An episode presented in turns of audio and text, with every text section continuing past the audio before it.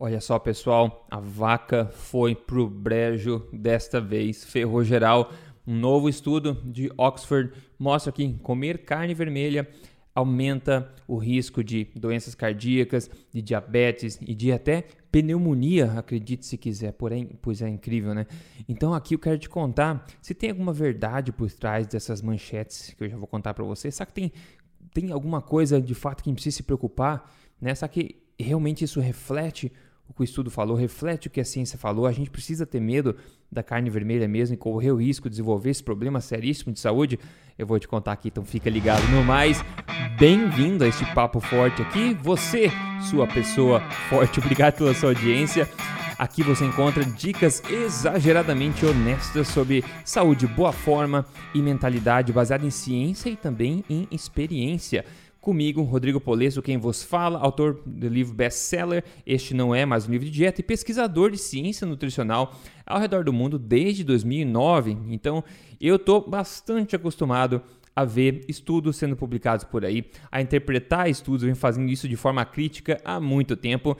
Então me sinto qualificado pelo menos para criticar aqui e tentar facilitar o entendimento para você, para você também ganhar uma capacidade de poder avaliar e filtrar esse tipo de manchete você mesmo, não ficar à mercê de quem quer colocar medo em você, não é verdade? Quem quer te distanciar de alimentos tão saborosos, né? Bom, saiu essa manchete em vários lugares do mundo, saiu no Brasil também. A manchete no The Guardian, jornal grande, né? Foi justamente isso, que comer carne aumenta o risco de doença cardíaca, diabetes e pneumonia pneumonia. Saiu isso em português também. Saiu em vários lugares esse tipo de coisa. Tem gente que me mandou isso no Instagram também. Aliás, se você não me segue no Instagram, eu tô lá, é Rodrigo Polesso, é só procurar. Bom, será que isso procede? Será que tá certo mesmo? O estudo realmente concluiu, bateu o martelo e disse que carne vermelha causa mal de fato. Né? Bom, a carne vermelha vem sofrendo ataques aí da mídia, é, de cientistas há muito tempo. Né? E a carne vermelha provavelmente é um dos alimentos, um dos primeiros alimentos que a nossa espécie consumiu no seu início, né? se a gente for analisar. É uma das coisas que é abundante na natureza. Né? Nós não somos a única espécie que consome carne vermelha. E alguma coisa parece que tem de especial em carne vermelha, né? Carne branca, né? Tudo bem. Carne vermelha faz mal, um peixe faz bem, mas é tudo carne, né? Só é diferente. Mas enfim, vamos focar. Esse estudo em questão aqui foi publicado agora bem recentemente, tá? E o título do estudo, para você entender, é Consumo de carne e risco de 25 condições comuns de saúde, né? Então é uma análise de 475 homens e mulheres no Reino Unido, que é um banco de dados que eles têm de informação disso aqui. Então, nossa, soa, soa bem, né? Soa bem pra caramba. Aí, no, quando você abre o estudo, você vê o primeiro parágrafo onde eles falam sobre os métodos. Né? O primeiro parágrafo não, mas a parte dos métodos, eles falam o seguinte.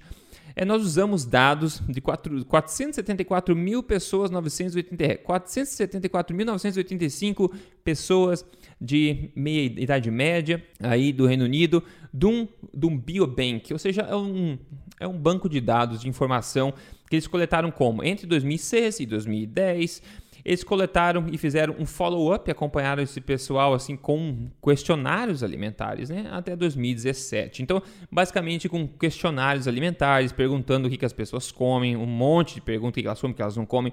Esse método por si só já é muito conhecido, é muito contestado no mundo da, epidemiolo da epidemiologia nutricional. Questionário é uma, é uma péssima forma de se fazer isso, porque tem muitas variáveis de confusão e você nunca consegue isolar o que você quer, né? Eles perguntam quantas porções de carne moída você comeu no último mês? 50 gramas por dia 30 gramas por semana, esse tipo de coisa. A gente não lembra nem o que comeu na refeição de ontem com precisão de fato, né?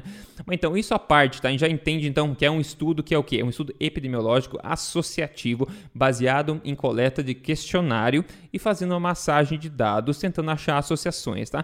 Então, esse é um dos piores, se não é, tá na, na base da pirâmide de hierarquia de método científico de estudos na área da nutrição, ou seja, uma evidência de nível bastante fraco, na verdade eu não entendo por que esses estudos são ainda publicados. A conclusão do estudo é que eles falam que o maior consumo de carne processada e não processada, ele acaba elevando o risco de várias condições comuns, né? Como ele falaram, diabetes, pneumonia e esse, esse tipo de coisa. Mas, na conclusão, eles também falam que maior, o maior excesso de peso desse pessoal que consome carne, que diz consumir mais carne, pode ser responsável por algum desses aumentos de risco. Ah, será? Será que estar mais acima do peso pode influenciar nos seus riscos de doença? Claro que sim, a gente sabe disso, né? Você vai entender um pouco mais sobre isso. Primeiro erro crasso desse estudo é que eles colocam junto, né? Eles consideram a mesma coisa carne não processada e carne processada. E quando eles fizeram essa manchete, eles basicamente ecoaram a massagem de dados que eles fizeram aglutinando essas duas coisas. Pessoal, carne processada e carne processada não é a mesma coisa coisa, ok? Porque principalmente é, pelo seguinte fato. Carne não processada basicamente significa bife, churrasco, né? Agora, carne processada, vamos dizer, pepperoni, salame, vamos dizer carne moída temperada, carne de nachos de taco. Quando uma pessoa come carne processada no dia a dia, não é por si só. Você come pepperoni justamente quando? Basicamente quando você está comendo pizza, né? Você come carne moída quando? Ou tem várias situações que você come carne moída. Por exemplo, você pode comer carne moída no formato de hambúrguer no meio de um, de, um, de um, Big Mac. Você pode comer carne moída no meio de uma lasanha. E então, você pode é, assumir que talvez não seja a carne moída que está causando o, o, mal nesse caso, né? Se, talvez seja a lasanha que está causando mal. Ou o Big Mac com a coca que você come, consome junto. Então não dá para isolar essas coisas fora do contexto, concorda? Então é injusto você colocar no, no mesmo grupo, no mesmo balde, carne processada e carne não processada, que é comer um bife com legumes, por exemplo, né? Então esse é um erro crasso já de início, ok?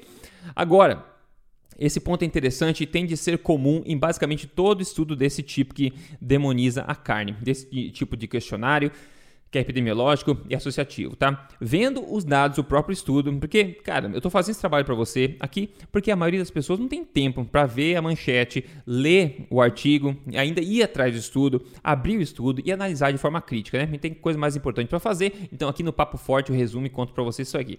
Mas se você fizer isso, abrir o estudo, ver os dados do estudo em si, você vê várias coisas, né? Então, basicamente, eles colocam lá todos os dados, eles têm vários quintis que a gente fala, né? Separando as pessoas de acordo com o consumo de carne delas.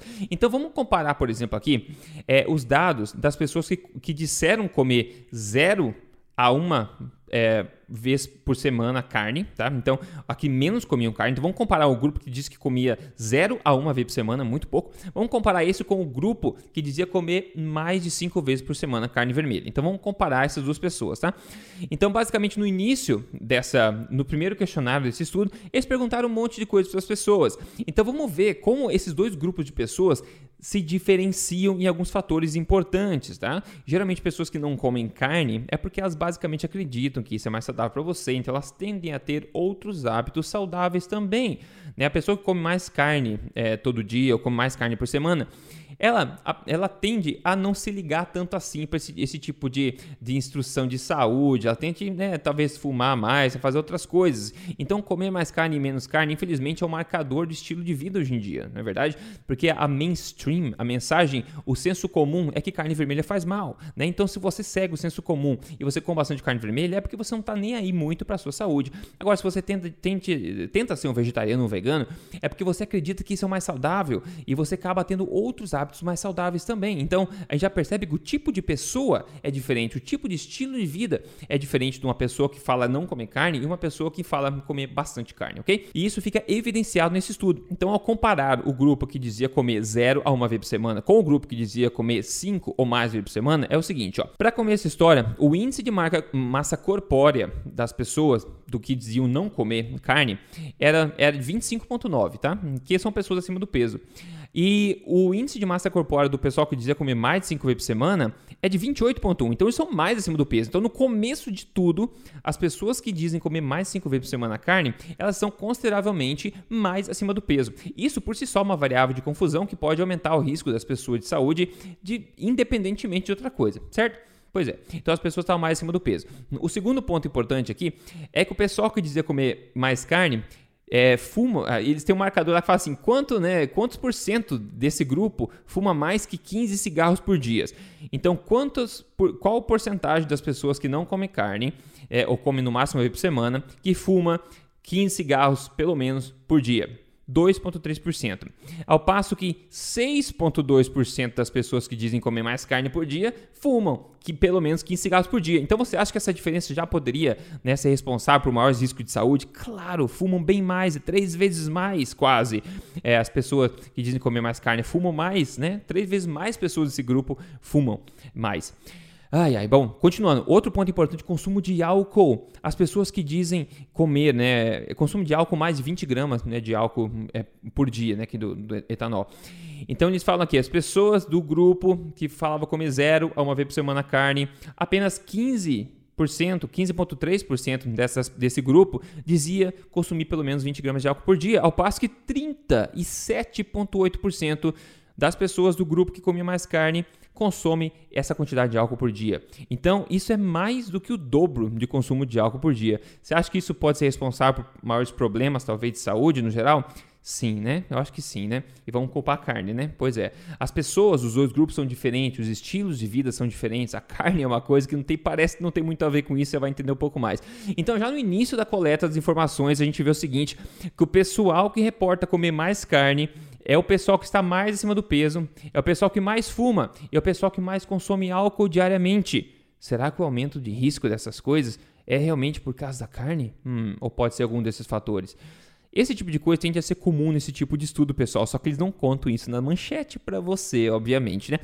Se você gosta de informação como essa, que tem mais coisa pela frente, mas passa a, a palavra desse podcast para frente. Fala pra galera ouvir o papo forte aqui, se a galera não tem medo de informação assim na lata, honesta mesmo, exageradamente honesta. Então, vamos lá. Seguindo em frente, eles fizeram então, com esse, essa quantidade enorme de dados que eles coletaram, uma sopa de números, como eles sempre falam nesse tipo de estudo. É, eles costumam fazer isso, coletam um monte de informação e tentam começar a fazer é, regressões e análises estatísticas para tentar achar associações. Né? E daí eles fizeram, tentaram montar associações ou riscos é, de acordo com 25 doenças comuns. Né? Será que o pessoal que come mais carne tem aumentado o risco nessas 25 doenças? O pessoal come menos carne tem menos risco? Beleza. Vamos ver aqui então.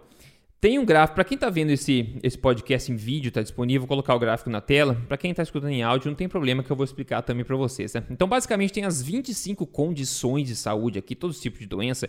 Eles mostram com um gráficozinho, que a gente, a gente chama de forest plot, né, que é um gráfico floresta, que basicamente vai te contando se, se o pontinho está para a direita é porque aumentou o risco daquela doença, se o pontinho está para a esquerda é porque diminuiu o risco daquela doença. Né?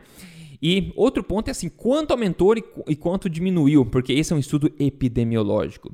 E aqui quero falar uma coisa para vocês que eu vou repetir ao longo do tempo aqui, que são os pré-requisitos de Bradford Hill. Bradford Hill. Esse é um cara muito esperto que elaborou uma série de pré-requisitos para se considerar análise de estudos desse tipo epidemiológicos.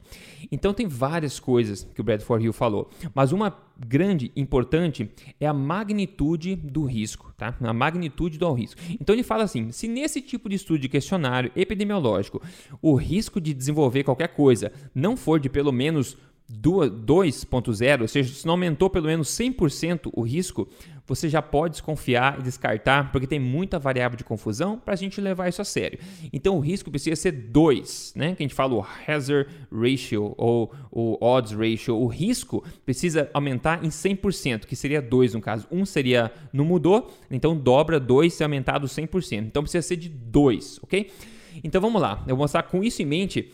Esse estudo aqui, para essas 25 condições, o aumento de diminuição de risco é muito pequeno, é negligível. E nesse tipo de estudo, a gente sabe que isso é fator de erro, é ruído do método. Isso não quer dizer nada, tem 0% de confiança. Isso aqui é absurdo quão ruim é. Então, por mais que eles tentaram associar e criar associações entre várias doenças, eles não conseguiram fazer nada com uma magnitude suficiente. A maior magnitude é de 1,3, tá? 30% a mais de aumento. Lembra que se não for de pelo menos 100%, você pode descartar por causa do tipo de evidência, do tipo de método. Mas olha só, basicamente eles na manchete falaram que aumenta o risco de doença cardíaca, de diabetes e de pneumonia, né? Porque foram os maiores riscos aqui, ainda que ínfimos, tá? Só que eles não mencionaram, por exemplo, que o pessoal que dizia comer mais carne teve diminuição de risco comparado ao pessoal que não comia. Ó, teve diminuição de risco em, em fibrilação atrial, que é aquele batimento cardíaco irregular que acontece de vez em quando. Tá? Teve é, redução de risco de desenvolver varizes, tá? Redução, o pessoal que come mais carne. Teve também redução de GERD, que é refluxo, né, problema de refluxo, diminuição de gastrite, inflamação do duodeno também, diminuição do risco de hérnias, teve diminuição do risco de osteoartrite, Olha só, teve diminuição de risco de fibroide uterina, de anemia por deficiência de ferro, teve diminuição do risco de catarata também, tá? Diminuição de risco comparado com o outro, tá? Aí teve várias condições que aumentou, dentre elas, claro, que eles escolheram as que mais deu. Por exemplo, pneumonia, o risco foi de 31% a mais, 1.3. Como eu falei, é menos de 2, nem deveria contar, mas eles colocaram isso também. Daí de infartos colocaram aqui que aumentou também, é de, vamos ver o que mais aqui, de diabetes, 30% também. Então, doença cardíaca aumentou também. Eu falei, o máximo foi, de aumento foi de 1,31%, ou seja, 31%, que é negligível também, ok? Isso contando carne processada e não processada junto, que é o pior caso, né? Se a gente for pensar. E os números são parecidos quando você vê é, de carne não processada e também de carne processada somente também, tá? Tem esses dados todos no estudo. Então, basicamente, você vê que a magnitude de aumento de risco é negligível, não preenche os pré-requisitos de Bradford Hill, que todo mundo conhece, que é cientista que faz esse tipo de estudo, conhece esse tipo de coisa. Então, a magnitude de aumento de risco é ínfima. Ele jamais, jamais poderiam dizer que esse aumento ou diminuição de risco é por causa da carne, tá? Jamais poderiam dizer, como a gente falou, tem muitos fatores de confusão, pessoal. Então, isso é o que está por trás da manchete que ninguém fala por aí. Quando você entende esse tipo de coisa, e faz uma alimentação forte, que é a alimentação que eu desenvolvi e continuo desenvolvendo ao longo do tempo, baseada em ciência, você vê coisas espetaculares acontecendo no seu corpo, vou te contar agora, antes de te dar o que eu comi na minha última refeição e também te contar a dica exageradamente honesta de hoje aqui, sem medo de ofender ninguém, tá? Mas olha só, que mandou para mim a foto antes e depois, pro pessoal que tá vendo em vídeo, coloco na tela, quem não tá vendo em vídeo não tem problema, vou descrever. É, ele mandou para mim a foto antes e depois, incrível foto de perfil. Ele escreveu de 140,3 quilos para 105,1 quilos hoje e perdendo mais dia a dia. Obrigado, Rodrigo. Nessa foto ele perdeu menos, é, nessa diferença que ele mandou aqui, menos 35,2 quilos de perda, tá? Sem sofrer comendo de forma correta, comendo carne sim, tá? Alimentos de origem animal sim, mudando a sua vida. Pessoal, quem tem interesse em contar com a minha ajuda passo a passo, eu tenho um programa de emagrecimento. Se o seu objetivo é focado em emagrecimento baseado em ciência, sem sofrimento, você pode entrar no negócio que é comprovado. É só você entrar em código emagrecerdevez.com.br. Ok? Maravilha. O que, eu comi na minha última refeição? Eu acabei de comer, na verdade, antes de gravar esse podcast. Eu comi é, carneiro moído, tá? Carneiro moído com um pouquinho de arroz no meio. E basicamente isso de sobremesa eu comi algumas tâmaras.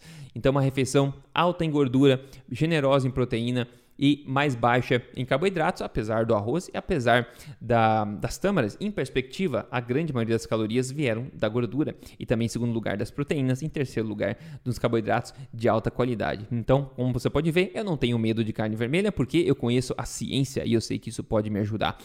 A dica que eu vou dar para você, exageradamente honesta de hoje, sobre carne, carne vermelha, aumenta o risco de doença cardíaca, aumenta o risco de diabetes, aumenta o risco de pneumonia, de forma alguma não aumenta esse estudo não mostra isso. É como se esse estudo tivesse sido feito por crianças do jardim de infância, não deveria ter nunca sido publicado isso aqui, não passaria por crivo nenhum sério de ciência científica. Isso é um absurdo.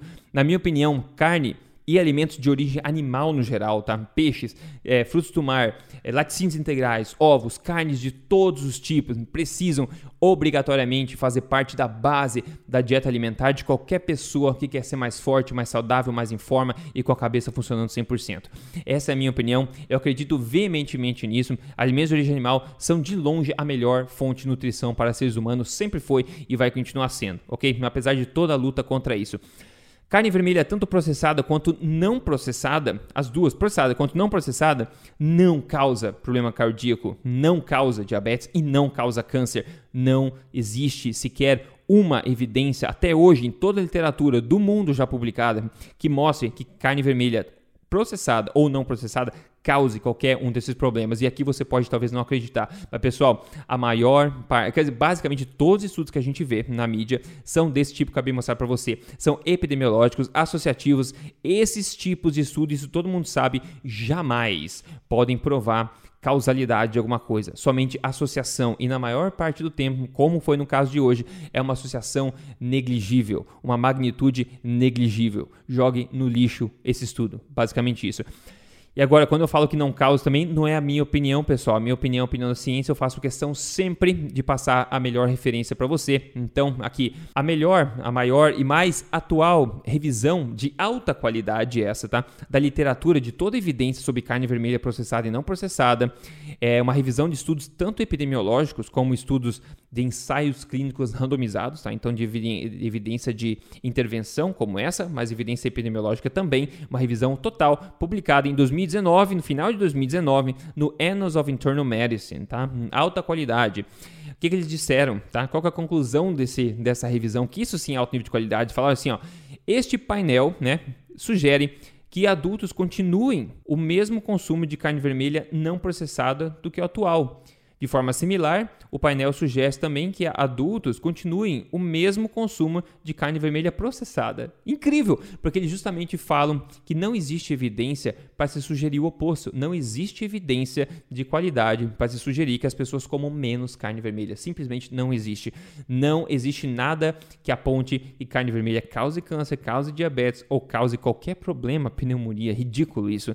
É incrível o, o, que acontece. Se a gente for ver as intervenções que é, colocam mais generosamente carne ou alimentos de origem animal, a gente vê uma melhora nos marcadores metabólicos das pessoas, não uma pior. É, é incrível como essa ideologia contra a carne que vem há décadas já acontecendo continua, de cada, vez, continua cada vez mais forte e vão distanciando cada vez mais as pessoas dos alimentos mais nutritivos, mais originais da natureza para seres humanos. É incrível que isso está acontecendo. Isso é uma lástima. Então, fiz esse trabalho para você aqui de mostrar o por trás das manchetes. Eu vou fazer isso mais seguido aqui para você, porque tem muita manchete errada por aí. E as pessoas, como eu disse, não tem, não tiram tempo para dar uma olhadinha. Infelizmente, também talvez não tenha expertise para analisar de forma crítica esses estudos. Então não tem problema, eu vou simplificar para você, vou fazer esse trabalho para você e contar aqui para você na lata. Então minha dica exageradamente honesta para você, sem papas na língua, é realmente que Segundo a melhor ciência do mundo, carne vermelha não faz nada além de bem para você e, na minha opinião, deve estar no prato de todo mundo. Alimentos de origem animal sendo a base. Essa é a base da alimentação forte, funciona, tá aí. Enfim, é essa a mensagem que eu quero passar para você hoje nesse papo forte. Maravilha! Então, um grande abraço para você e a gente se fala no próximo.